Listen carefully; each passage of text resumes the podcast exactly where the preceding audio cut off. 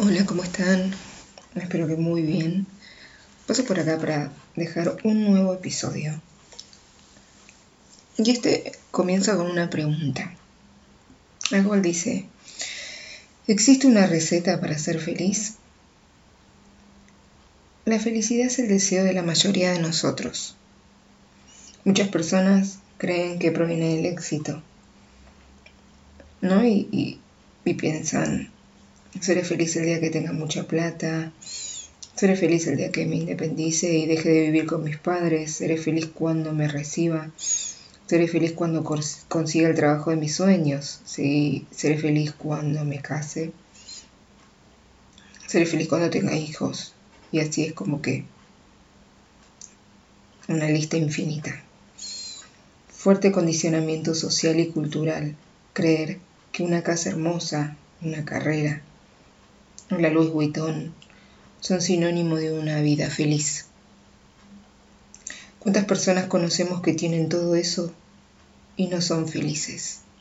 Muchas, muchísimas podría decir. Para algunos quizás se da solo en momentos, para otros en cambio llega y se esfuma como arena entre las manos. Quizás deberíamos empezar a reformular todo y ver que la felicidad es algo que debemos construir nosotros mismos. Somos nosotros los responsables de eso. Claro está que si perdí un ser querido, por ejemplo, más bien acá se va a hacer presente la tristeza, el dolor, la angustia. Pero también, ¿sabes qué? La felicidad.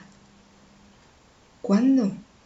Cuando te vengan a la memoria los momentos compartidos con esa persona.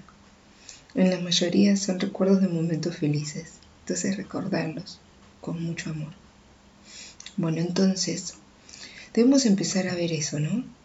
Puede que haya no haya tenido un, un día muy bueno, que haya tenido un día raro, haya discutido con un familiar, algo que no me haya gustado. Ok, lo tomo.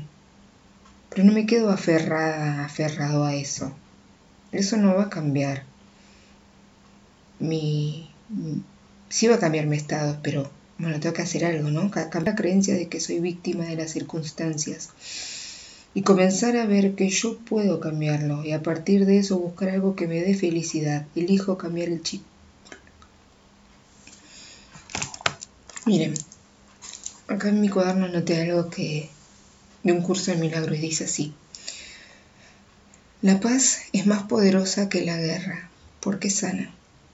La guerra es división, no es expansión. Nadie gana en la batalla, ¿Qué saca un hombre con ganar el mundo entero si con ello pierde su propia alma? Si prestas oídos a la voz que no debes, pierdes de vista a tu alma. En realidad, no puedes perderla, pero puede que no la reconozcas.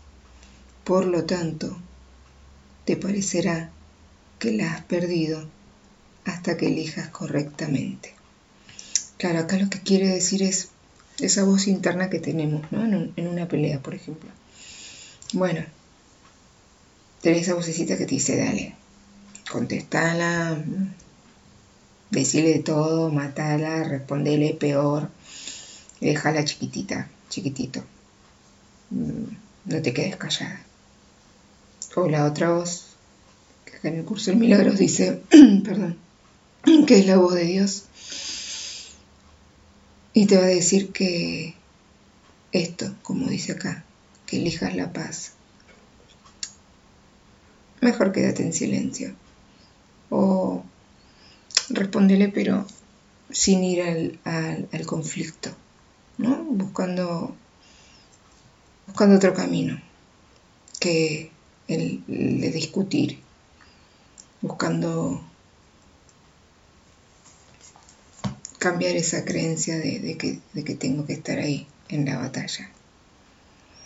Y ser conscientes de que debemos construir a diario y a cada minuto y a cada segundo nuestra felicidad, que la merecemos, porque venimos a eso. Que tengan un gran día. Les mando un beso grande. y me puedes contactar a través de mi mail que es marialaura8 o a Lau Díaz, Salud y Bienestar en Instagram. Les mando un beso enorme.